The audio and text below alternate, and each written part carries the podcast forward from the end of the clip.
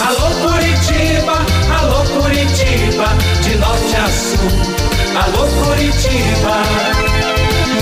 Renato Gaúcho no ar. Começa agora o momento de maior emoção no rádio.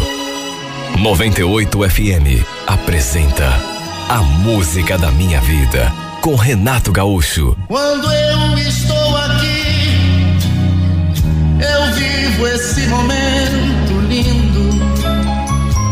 Olha, parece até que eu estava adivinhando. E eu digo isso porque o meu marido, ele andava metido com um pessoal meio barra pesada e já fazia tempo. Eu reclamava, eu chamava a sua atenção, mas ele não estava nem aí. Olha, eu já estava desconfiada de que ele estivesse envolvido com coisa que não presta, coisa que, para o meu desgosto, se confirmou naquele sábado. Ele tinha saído na sexta-feira de manhã para trabalhar e não tinha mais voltado para casa.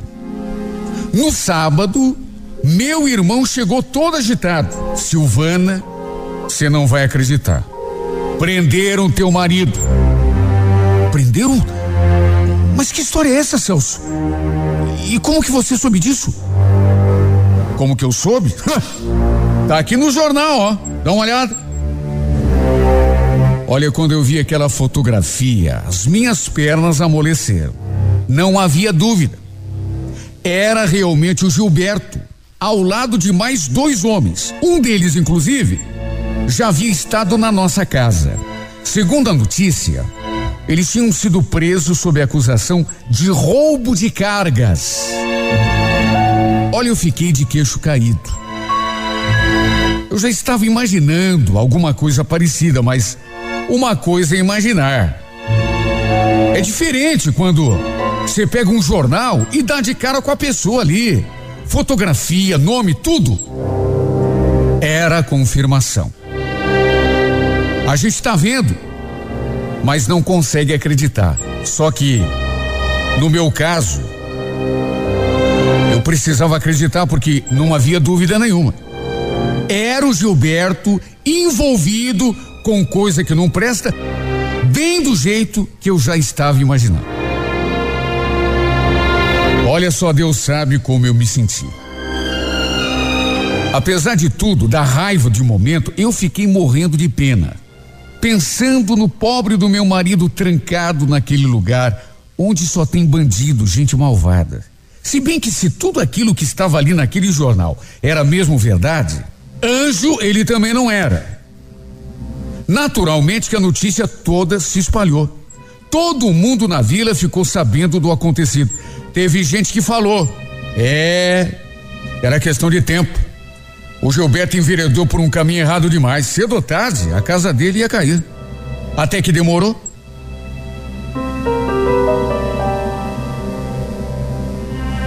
Olha, quando eu fui visitá-lo na prisão, ele estava tão envergonhado que mal me olhou na cara. Eu ali querendo saber se era verdade tudo o que estavam dizendo dele e ele quieto, com os olhos voltados para o chão. Foram meses e meses assim. Só para se ter uma ideia, eu tive de voltar a morar com a minha mãe, até porque eu não trabalhava, não tinha como me sustentar muito menos cuidar do nosso filho, pagar aluguel, água, luz, comida. De modo que me vi obrigada a voltar a morar com a minha mãe.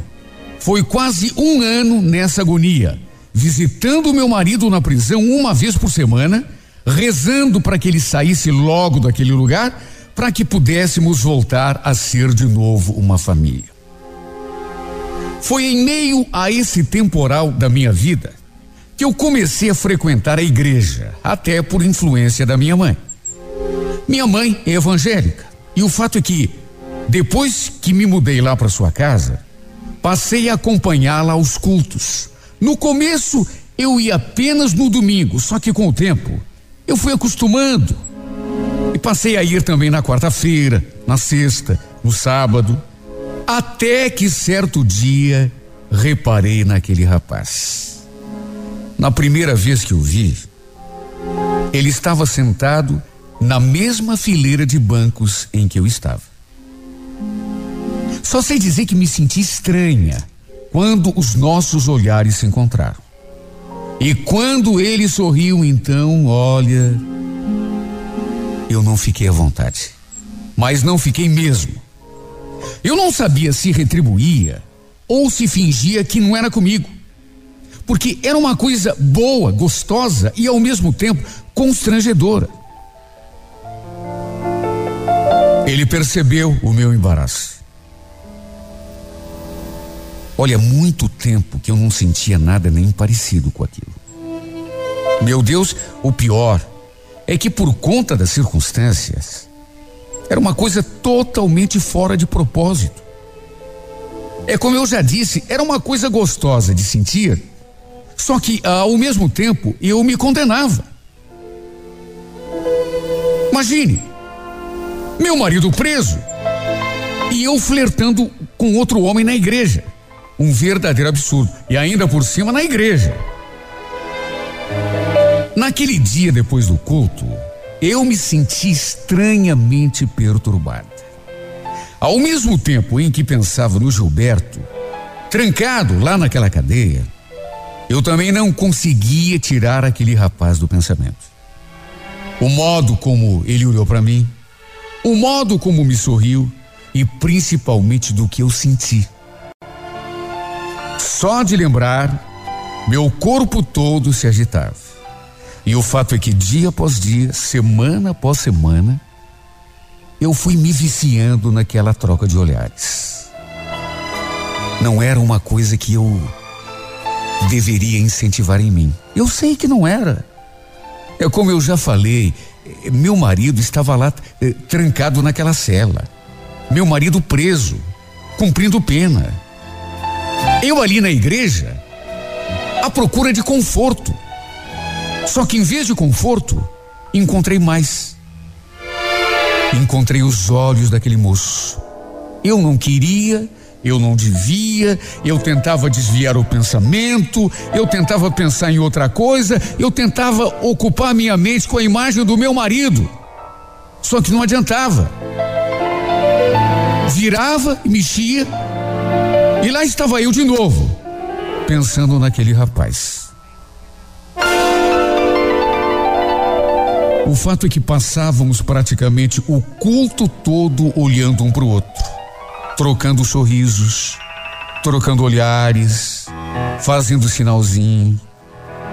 Até que certo dia, a minha mãe não teve condições de ir ao culto e eu acabei indo sozinha.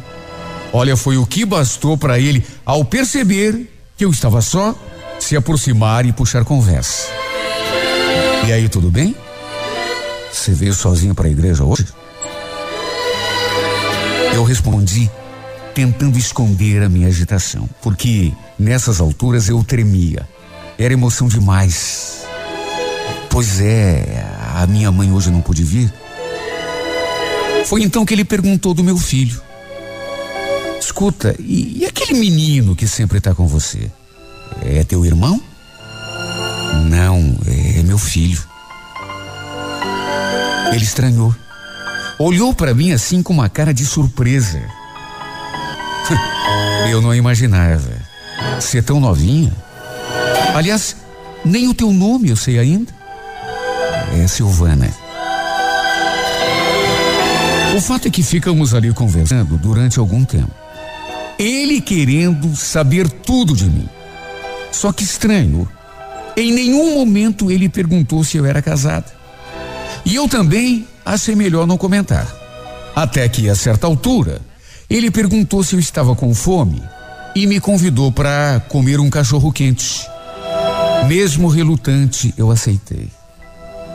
E Deus do céu, que rapaz bonito. E não apenas bonito, mas ele tinha assim uma um jeito de falar, sabe? Ele tinha um, um jeito de olhar, ele tinha um sorriso. Eu ali tentando eh, resistir aquele charme todo, porque eu estava gostando, mas ao mesmo tempo me condenando por dentro. Meu Deus, meu marido lá naquela cela, cumprindo pena, Meu marido preso. Sabe-se lá quando ia sair. Eu ali na igreja, paquerando aquele rapaz. Mas tem coisa que a gente sabe que não deve e não consegue evitar. O amor é uma delas. O amor é uma delas. A gente quer, a gente faz força, a gente tenta povoar o pensamento com outra coisa, a gente tenta, mas é que não dá, não consegue. Até que chega uma hora que a gente entrega os pontos. Que rapaz bonito, meu Deus. Bonito, simpático, educado, agradável, delicado. Quando ele me falou seu nome, me olhando bem do fundo dos meus olhos, eu senti meu coração disparar. E quando a gente se olhava, então, meu Deus, parecia até que o tempo parava. E com o passar dos dias, mesmo eu lá no fundo, sabendo que aquilo era errado, sabendo que não devia, ficava ali na frente da igreja conversando com ele. Às vezes, ele até nos acompanhava até a porta de casa, já que a igreja ficava perto, a menos de cinco quarteirões. A minha mãe era só elogios para ele. É, filha, com um rapaz desses, é que você tinha que se casar, viu? Educado, trabalhador, que frequenta a igreja.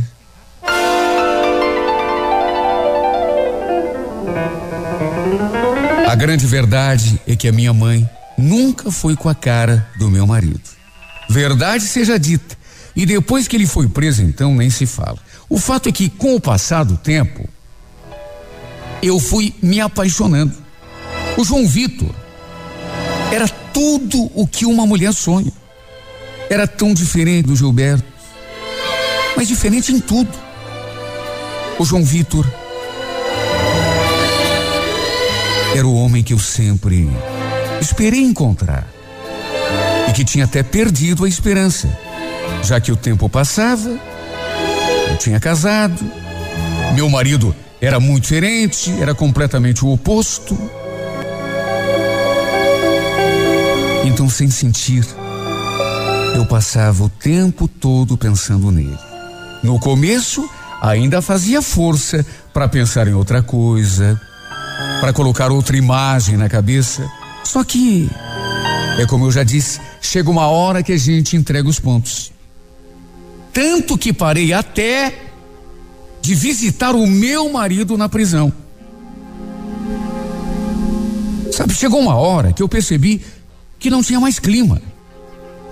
Aliás, não tinha mais clima. E eu também não tinha vontade. Bom, nessas alturas, o João Vitor já sabia de toda a minha história. Por conta daquela nossa proximidade, eu comecei a contar uma coisa aqui, outra ali, até que acabei contando tudo. Aliás, a primeira coisa que ele quis saber foi o que eu ainda sentia pelo Gilberto. Você ainda gosta dele? É claro que eu não gostava.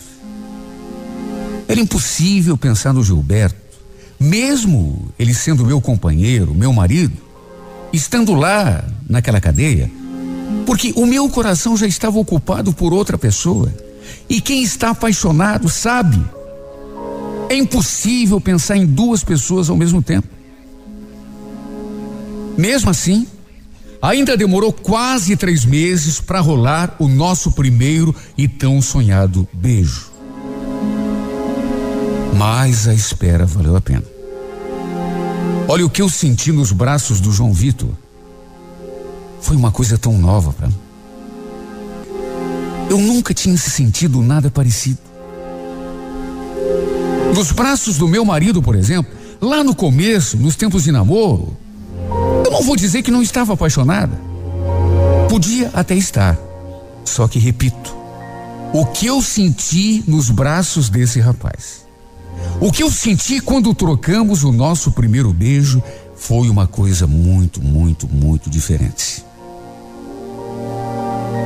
Olha, se ainda houvesse alguma dúvida, depois daquele beijo, ficou claro para mim que o meu coração já tinha outro dono. De modo que não fazia mais sentido eu continuar visitando Gilberto lá na prisão. O fato é que, apesar da minha situação, começamos a namorar. Para ser sincera, a partir de uma certa altura, e eu digo isso até com, com uma pontinha de, de, de arrependimento, de, de, de remorso. Mas eu nem lembrava mais do meu marido. Tanto que, repito, já tinha até deixado de visitá-lo na prisão. Na verdade, eu já não conseguia pensar em mais nada. E para minha alegria, o João Vitor entendeu que além do meu filho, eu já não tinha mais nenhum vínculo com o passado. Até porque eu e o Gilberto não éramos casados de papel passado. Se não fosse filho, não haveria absolutamente nada que ainda nos ligasse. Até que depois de quase dez meses de namoro, João Vitor me convidou para morar com ele. No começo fiquei meio pensativo. Eu preferia, na verdade, ter antes uma conversa definitiva com o meu ex-marido. Só que, apaixonada do jeito que estava, acabei me convencendo de que não fazia sentido ficar adiando aquilo que eu sabia aconteceria mais cedo ou mais tarde. E acabei me mudando para a casa do meu amado já naquele mesmo dia. Lá no fundo eu sabia que mais cedo ou mais tarde o Gilberto seria solto e viria atrás de mim. Até porque, é como eu já falei, de uma hora para outra, eu simplesmente sumi da sua vida. Não fui mais visitá-lo, nunca mais levei o nosso filho para vê-lo lá na prisão. Não dei nenhuma satisfação, simplesmente sumi. O problema é que quando está muito feliz, como era o meu caso, a gente não pensa muito nessas coisas. A sensação é tão boa que não vale a pena ficar se preocupando com o futuro. Tanto é assim que acabei me casando com João Vitor algum tempo depois, me casando no papel. E tudo ia maravilhosamente bem. Até aquele final de semana. No sábado, eu lembro que o meu irmão apareceu em casa com a novidade. Meu ex-marido tinha acabado de sair da cadeia e havia me procurado na casa da minha mãe. Olha, nessa hora eu senti um frio na espinha. Eu fiquei morrendo de medo porque eu não sabia como ele reagiria quando ficasse sabendo que eu estava vivendo com outro. Mais do que isso, não apenas vivendo, mas tinha me casado com esse outro.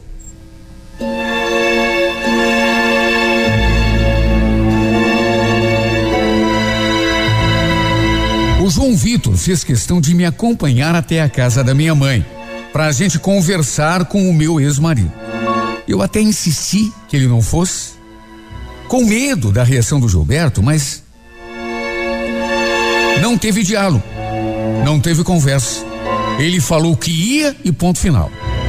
Como já era de se esperar, meu ex-marido ficou por conta quando soube que eu estava casado. Olha, eu não vou esquecer até hoje o jeito como esse homem me olhou. Como é que é? Mas que palhaçada é essa, Silvana? Tá de brincadeira comigo, é? Você não pode se casar com ninguém. Você é minha mulher, esqueceu?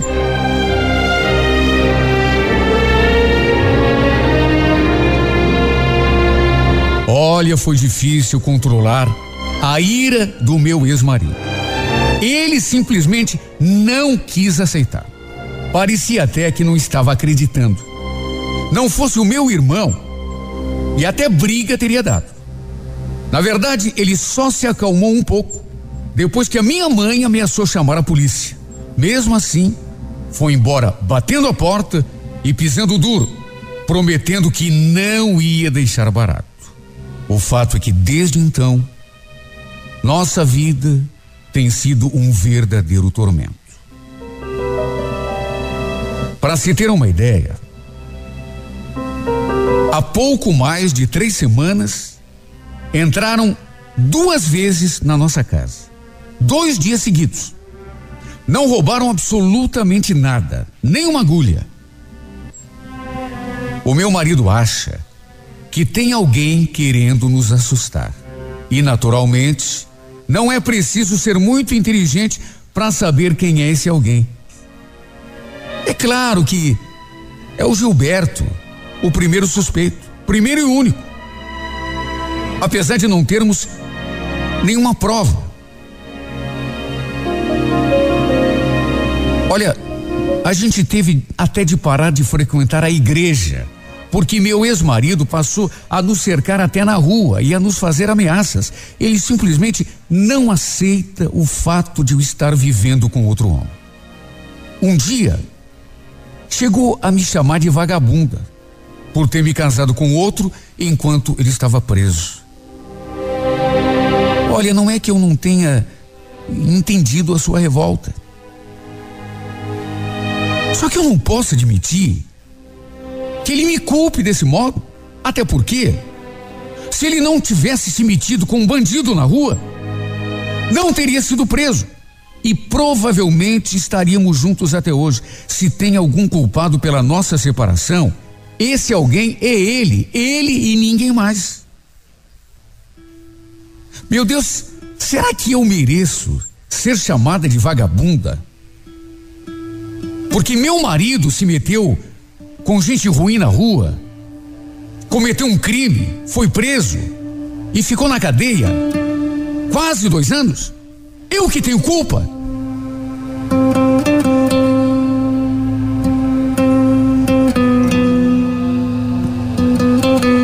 Esses dias, ele falou inclusive que anda querendo contratar um advogado para tirar o meu filho de mim. Olha, na hora eu quase tive um ataque. Eu fiquei muito assustada. Só de imaginar a possibilidade de eu perder o meu filho. Só que depois, pensando melhor, eu percebi que não tenho motivo nenhum para ter medo. Duvido o juiz desse mundo que vá dar ganho de causa por Gilberto. Só mesmo se não existir justiça. Eu sei que ele está fazendo isso como uma tentativa desesperada de me fazer voltar para ele, coisa que jamais vai acontecer. Eu amo meu marido. O João Vitor foi simplesmente a melhor coisa que já me aconteceu na vida.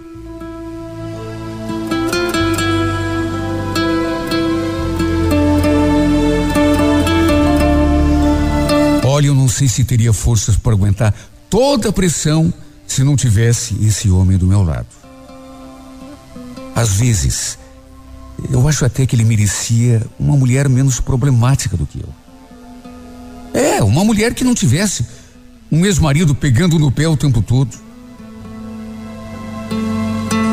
Tenho rezado muito para para que isso passe o quanto antes, embora às vezes, nos momentos de maior desespero, eu chegue até a ter medo de não conseguir me livrar do passado. Sabe, tem horas que, que eu me desespero porque o Gilberto parece cada vez mais obcecado em me ter de volta. Ele simplesmente não aceita que me perdeu para outro homem. Vive fazendo ameaças, jurando que vai tirar o meu filho de mim. Mais do que isso, que vai pegar o meu marido na rua e bater nele. Repito, tem horas que me dá um desespero tão grande, mas tão grande que. Será que ele não vai entender nunca que ninguém é dono de ninguém nesse mundo? Será que ele não vai perceber que ninguém pode obrigar um, uma outra pessoa a fazer, a fazer aquilo que ela não quer? Olha, de um modo ou de outro, não sei como, mas eu juro, ele vai ter de entender e de aceitar. Porque, repito, eu amo meu marido, meu marido é a coisa mais preciosa que eu tenho ao lado do meu filho. É o homem que toda mulher gostaria de ter como marido. E eu não vou abrir mão dele, mas por motivo nenhum desse mundo. Mesmo que isso signifique não ter mais um segundo de paz na droga dessa minha vida. Na, na, na,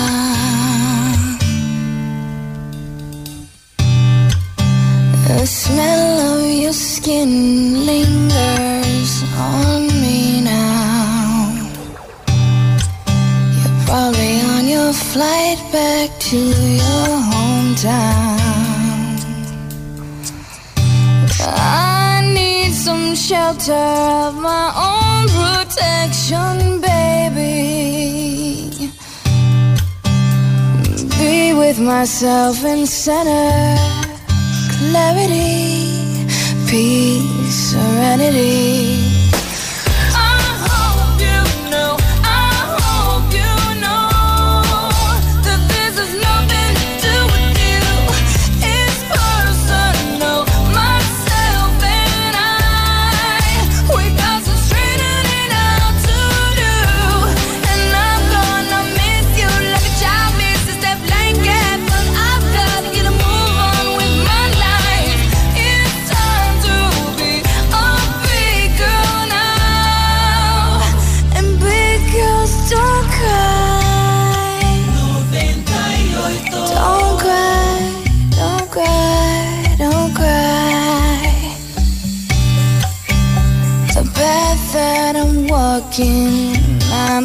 Go alone. I must take the baby steps till I'm full grown, full grown. Fairy tales don't always have a happy ending, do they?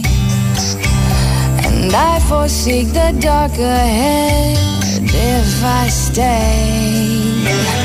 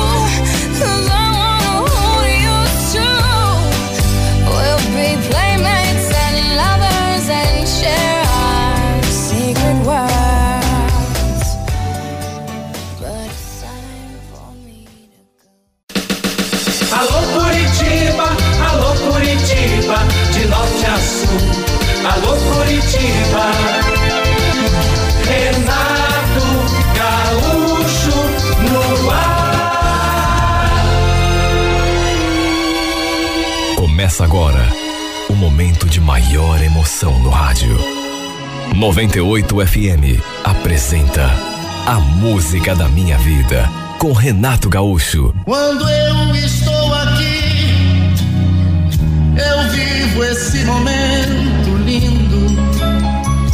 Josué era meu filho, sangue do meu sangue mas uma coisa eu preciso admitir: esse menino nunca teve caráter. Olha, não é fácil para uma mãe admitir isso. Mas eu preciso admitir porque era a mais pura verdade. Não sei a quem puxou esse menino. O fato é que ele estava preso Mais uma vez. Na verdade, o Josué já tinha várias passagens pela polícia por roubo, tráfico de drogas. Graças a Deus, até aquele momento não tinha matado ninguém. Pelo menos isso. Desta vez, além de mim, quem estava sofrendo também era minha nora e o meu neto. Meu neto, na verdade, pequenininho ainda, nem sabia o que estava acontecendo. Mas minha nora, coitada. E olha, a verdade seja dita. A Flávia era uma mulher de ouro. Para aguentar o que essa menina aguentava, só sendo mesmo uma verdadeira guerreira. Só eu sei quantas vezes ela se desesperou por conta do comportamento do Josué, das vergonhas e das preocupações que ele fazia a gente passar. Durante a prisão do meu filho, os dois moravam comigo, a Flávia e o meu neto. Aliás, era eu quem cuidava do menino para ela poder trabalhar. Olha, eu era tão apegada a esse meu neto.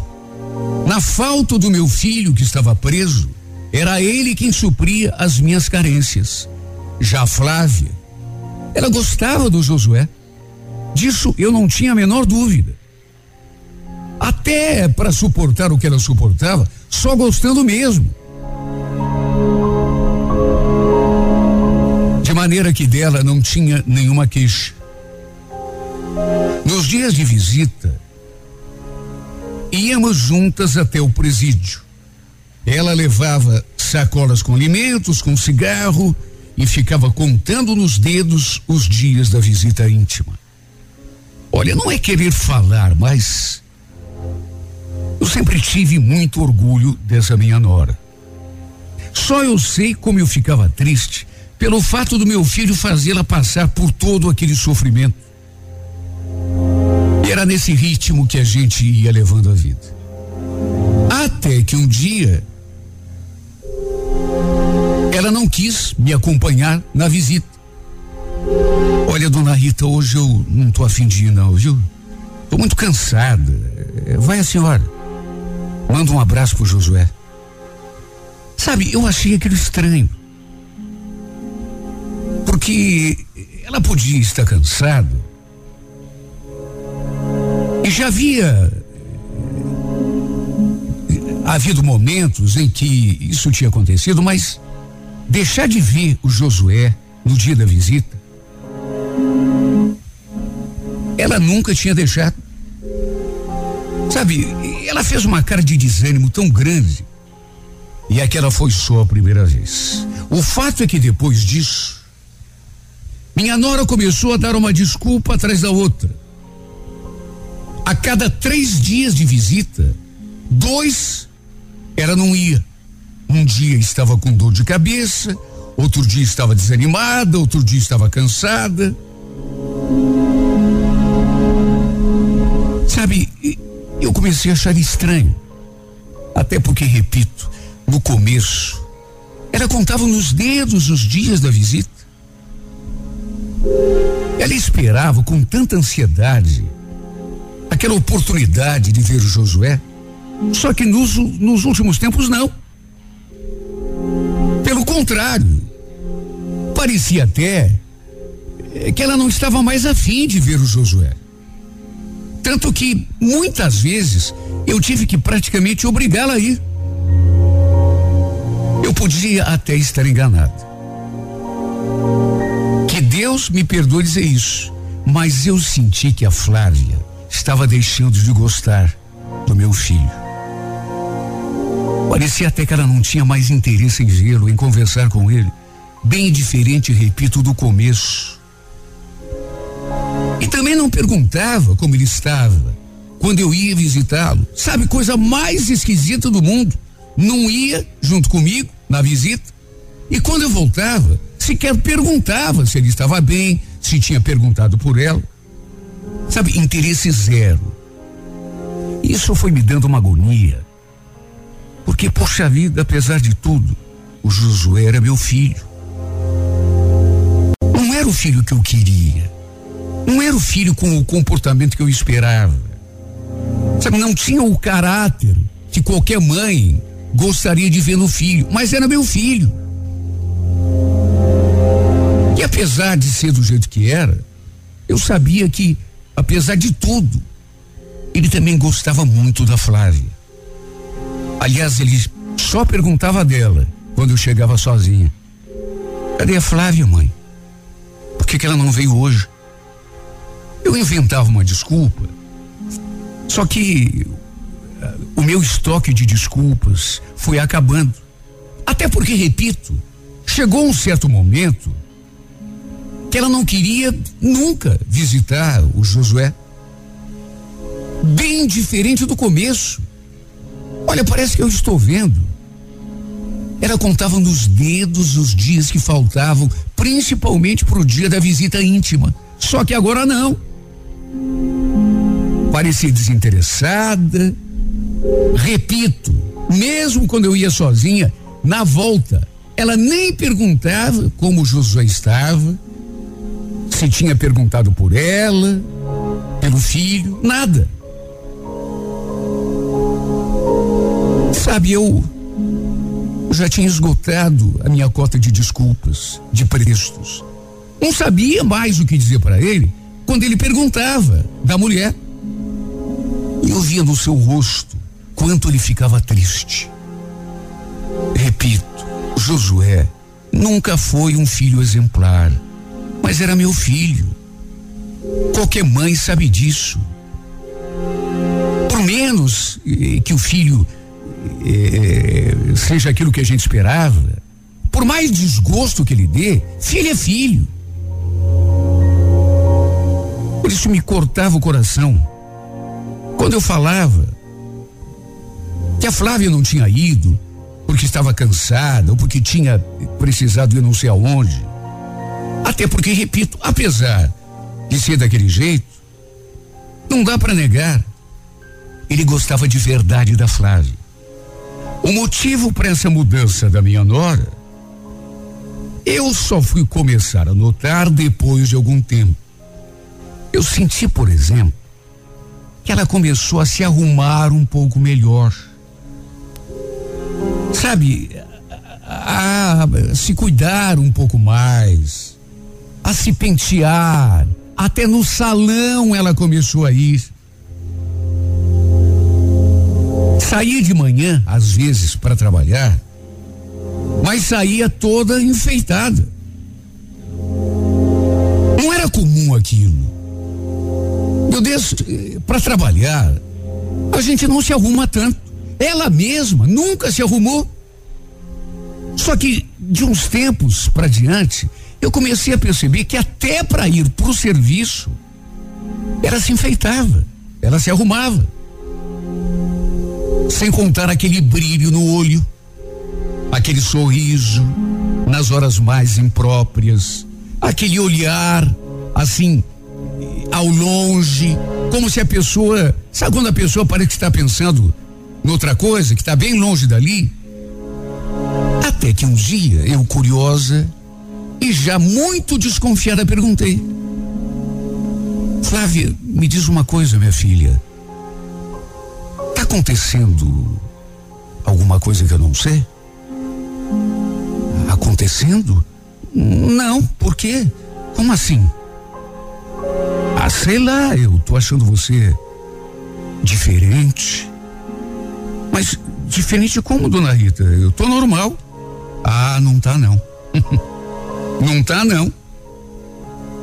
A gente já convive já faz algum tempo e nesse tempo eu aprendi a te conhecer um pouco. Você tá, parece que alegre, você tá mais sorridente. Por acaso você conheceu outra pessoa? Olha, eu falei aquilo para dar uma cutucada mesmo, para jogar um verde, para ver se ela de repente se entregava, ou pelo menos tinha uma reação que denotasse que alguma coisa estava realmente acontecendo. Até porque não vou negar, eu estava desconfiada demais. Só que ou ela era uma atriz muito boa, ou não estava acontecendo nada, porque ela desconversou com a maior facilidade. Falou que era impressão minha, ela estava se arrumando do mesmo jeito de sempre, que se às vezes eh, parecia eh, estar se arrumando um pouco melhor, era para eh, eh, causar uma impressão melhor do serviço, até porque hoje em dia o serviço está muito difícil de encontrar, a gente não pode. Sabe, mas eu não sou boba. Eu já tenho alguma experiência da vida. Coisa diferente estava acontecendo. E isso ninguém me tirava da cabeça. Primeiro aquele desânimo, aquela falta de interesse pelo Josué. Ela simplesmente parou de visitar o meu filho lá na cadeia. Falou que não suportava mais nem o cheiro daquele lugar, que ficava deprimida. Era a desculpa que ela dava, que não ia mais ver o Josué, porque quando voltava, ficava deprimida, com vontade de chorar. Aí depois, de repente, ela passa daquele desânimo para uma certa alegria, um, um contentamento, um. Sabe, você nota no jeito da pessoa. Passa a se arrumar melhor. Até no salão ela começou a ir. Coisa que ela nunca fazia. Sabe, a gente nota esse tipo de coisa. Principalmente quando convive com a pessoa. E principalmente quando, repito, a gente tem uma certa experiência da vida. Antes ela vivia triste, amuada. Aí de repente muda tudo. Passa a sair de casa para ir trabalhar toda arrumadinha, toda cheirosa, com aquele brilho no olho. Sabe, eu comecei a perceber e comecei a ficar muito preocupado. Algo me dizia que a Flávia estava gostando de outra pessoa. Os sintomas eram inconfundíveis. Uma mulher não passa de um desânimo total para um momento de alegria. Nem começa a se cuidar, e a se vestir melhor, e a se pintar, e arrumar o cabelo, e a pintar a unha, assim de uma hora para outra, se não tiver um motivo. E muito menos assume aquele arzinho de felicidade que ela tinha assumido nos últimos tempos. Principalmente se o marido tá na cadeia. Marido que nem visitar ela ia mais. Olha, eu já não sabia mais que desculpa pro meu filho. Quando ia ver o Josué, e ele ficava perguntando por ela. Só que mesmo notando aquela mudança no seu comportamento, eu nunca perguntei nada de modo muito claro para Flávia. Fora aquela primeira vez que perguntei se estava acontecendo alguma coisa, se ela andava gostando de alguém, nunca mais eu fiz pergunta nenhuma, nem comentei nada. Até porque, coitada, eu sabia muito bem de todo o sofrimento que ela já tinha passado por causa do Josué. O fato é que o tempo foi passando. Até que um dia eu percebi que ele estava diferente, parecia preocupada, me olhou assim de um jeito que chegou a me arrepiar. Séria, séria, séria, como se tivesse alguma coisa de muito grave para me falar. E de fato, me chamou para sentar na ida na mesa da cozinha, dizendo que tinha uma coisa para me comunicar. Antes disso, eu já tinha notado que ela andava estranha.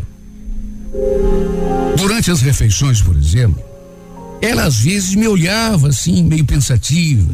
Sabe quando a pessoa parece que quer te dizer alguma coisa, mas não tem coragem? Eu sentia pelo jeito dela que alguma coisa tinha e que alguma coisa vinha. Até que um dia ela jogou as cartas na mesa.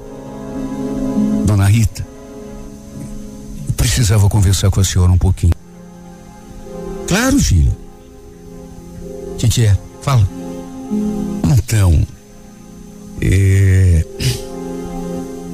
eu queria pedir para a senhora. Olha, o que essa menina deu de volta foi uma coisa espantosa. Porque ela começou dizendo que queria me pedir uma coisa, mas não completou a frase. Eu insisti. O que é que você quer me pedir? Só que ela começava a falar, parava no meio do caminho, e eu tive a sensação, já tinha algum tempo, mas essa sensação ficou mais nítida, mais vívida, quando ela começou a fazer rodeio. Chamou para conversar com ela, e parece que não tinha coragem de falar, e eu não estava enganado. De repente, ela tomou coragem e falou de supetão. Então, dona Rita, é, queria falar para a senhora que eu eu vou me mudar daqui. Vou para outro lugar. Como é que é? Mas vai morar onde? Então, eu tô vendo uma casinha para mim, para mim e pro Betinho. Mas da onde que você tirou isso, Flávio? Mas e eu e o Josué? O Josué tá preso, dona Rita. Sabe Deus quando ele vai sair daquela cadeia. Aliás, não duvido nada que ele saia de lá e volte em seguida. A senhora conhece o seu filho? O Josué não tem jeito. De mais a mais, eu e ele, a gente. A gente o que, Flávio? verdade, dona Rita, é que você não gosta mais do meu filho. É isso. Eu sei que é isso. Por que, que você não admite? Você nem vai vê-lo mais na cadeia. Faz mais de cinco meses que você não vai lá. Se você imaginasse o que o coitado pergunta de você e quanto sente a tua falta. E olha, ele pode ser o que é. Viu, Flávia? Ninguém mais do que eu que sou mãe para saber. Que o Betinho é um desencaminhado. Infelizmente, ele. Sabe, é um. Cabeça dura, não aprende. Agora, uma coisa. Disso você não tenha dúvida. Ele te ama.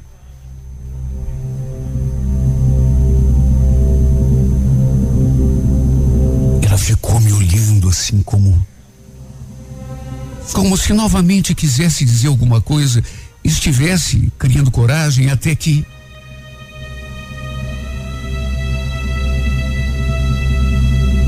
Sabe o que, que é, dona Rita? Além. Além do Josué não tem jeito, tem outra coisa também que que está contribuindo para eu tomar essa decisão. É que eu eu estou gostando de outra pessoa. Eu já estava desconfiada. Fazia muito tempo que essa ideia não saía da minha cabeça. Repito, eu não sou boba. Eu não nasci ontem. Tenho alguma experiência da vida. Fazia meses que ela não ia no presídio visitar o marido. Se fosse só isso, não era nada. Fazia meses que ela tinha aposentado aquela cara de desânimo e assumido aquele arzinho de felicidade. Fazia meses que ele andava se arrumando melhor, indo no salão, cuidando da unha, do cabelo, saindo de manhã para o serviço como se estivesse saindo para uma festa. Só que, mesmo assim, mesmo desconfiado do jeito que eu estava, uma coisa é a desconfiança, outra coisa é ouvir da boca da pessoa. De modo que, apesar de tudo, foi um choque para mim. Aliás, mais do que simplesmente está gostando de outro. Isso eu não sabia. Eles já estavam juntos. Depois que abriu o jogo, ela acabou contando a história toda. O tal rapaz, por quem ele estava apaixonada, era um colega de serviço, um tal de Gerson. E ela me contou que já fazia alguns meses eles estavam namorando, por assim dizer, se encontrando. Foi ele, inclusive, quem pediu para que ela saísse ali da minha casa, junto com o filho, e fosse morar comigo. Olha, eu fiquei tão desesperada. Principalmente quando vi que ela estava mesmo decidida. Principalmente quando ela falou que arranjar aquela casa para morar sozinha, junto com o Betinho. Já que estava gostando muito desse rapaz. Chegou a ocupar o Josué.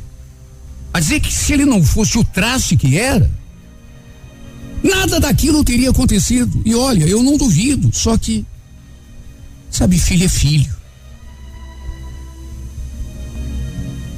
Eu não tirei a sua razão. Até porque eu testemunhei o sofrimento dela durante muito tempo. Só que mesmo assim, entrei em desespero total quando ela falou que iria embora ali de casa principalmente quando disse que ia levar o meu neto junto. Olha, eu só faltei me ajoelhar diante dela e pedir que não levasse o Betinho. Eu não estava falando da boca para fora. Não era chantagem emocional. Olha, se. Se ela me tirasse esse menino do meu convívio, eu acho que morreria. Eu realmente não sabia mais ficar sem o meu neto. Era tudo que me restava. Meu filho na cadeia. De repente, minha nora diz que vai sair de casa porque está gostando de outro e quer levar o meu neto junto. Chorei diante dessa menina. Chorei. Cheguei a implorar, a suplicar que ela não fosse embora. Ou se fosse, que pelo menos deixasse o menino comigo. Olha, cheguei ao cúmulo de dizer que se ela quisesse, podia até trazer o rapaz ali em casa. Eu fingiria que não estava vendo, desde que ela não levasse o Betinho embora. Até isso eu fui capaz de fazer. Ninguém pode imaginar como que eu me senti falando tudo isso, porque, puxa vida, na outra ponta estava meu filho lá trancado naquele presídio, sem saber de nada. Aliás, prometi a ela também que não contaria nada para o Josué. O problema foi que, mesmo eu suplicando, mesmo eu implorando, mesmo eu tendo me proposto apunhalar o meu filho pelas costas, a receber até o namorado dela dentro da minha casa, ela não aceitou. Falou que não tinha cabimento, continuou morando ali, que estava gostando desse outro, que os dois iam ficar juntos. Olha só, Deus sabe minha tristeza quando vi os dois indo embora. Claro que nem tanto por ela, mas pelo Betinho. Na primeira visita que fiz ao Josué, depois disso, eu mal consegui olhar para o rosto dele. E ele, é claro, também não é bobo, percebeu que eu estava escondendo alguma coisa. Perguntou o que estava acontecendo, só que eu não consegui contar. Que a minha nora tinha ido embora e que tinha levado o Betinho junto e que tinha ido para ficar com outro. Meu Deus, ele ali na cadeia. Imagine a tristeza que ele iria sentir, sabendo que lá fora a mulher dele tinha simplesmente abandonado a nossa casa e ido morar com outro. e levado o filho junto ainda. Como sempre fazia, ele perguntou dela: E a Flávia, mãe? Como é que ela tá? A Flávia? Ah, é, ela também não pôde vir por causa do serviço, mas mandou um abraço para você.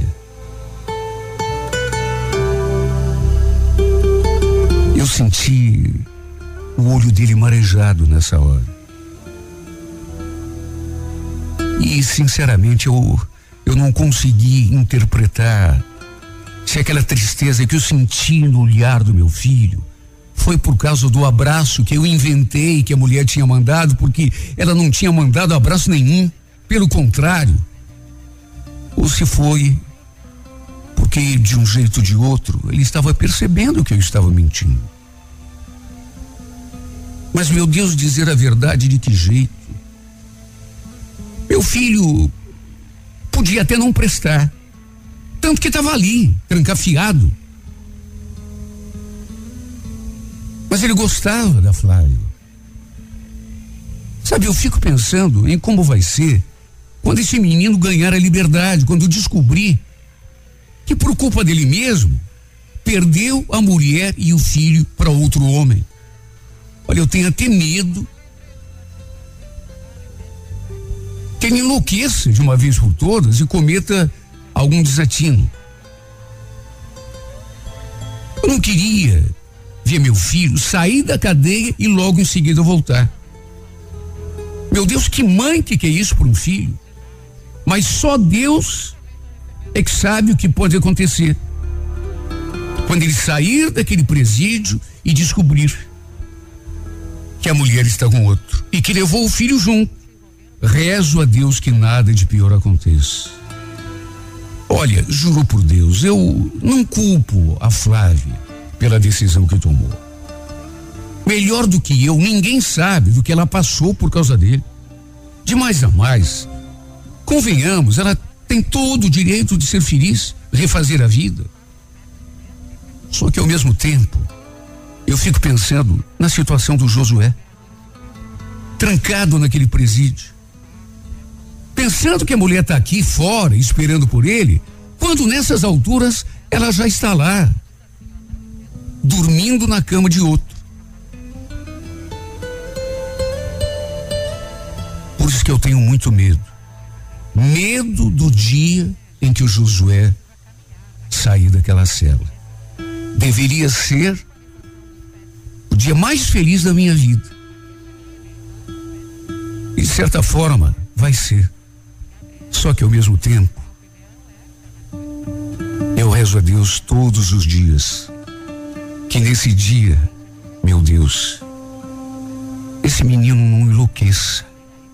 Quando souber que foi abandonado, que a mulher que ele julga que está aqui fora esperando por ele, já está com outro há muito tempo. Por favor, pelo menos isso. Coloque juízo na cabeça do Josué. Porque apesar de tudo, Senhor, ele é meu filho. Apesar de tudo, ele é meu filho.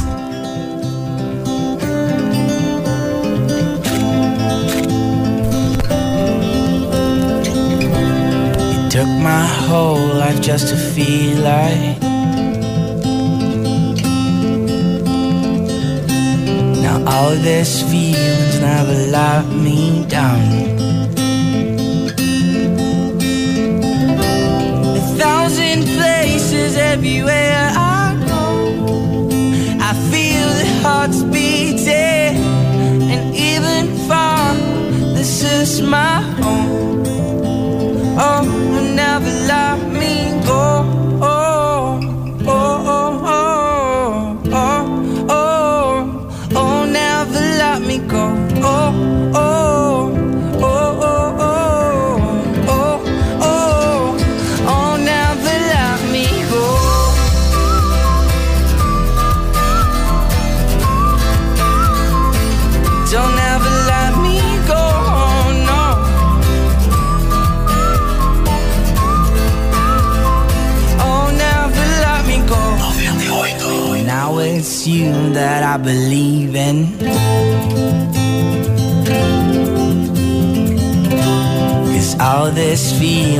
never took me down.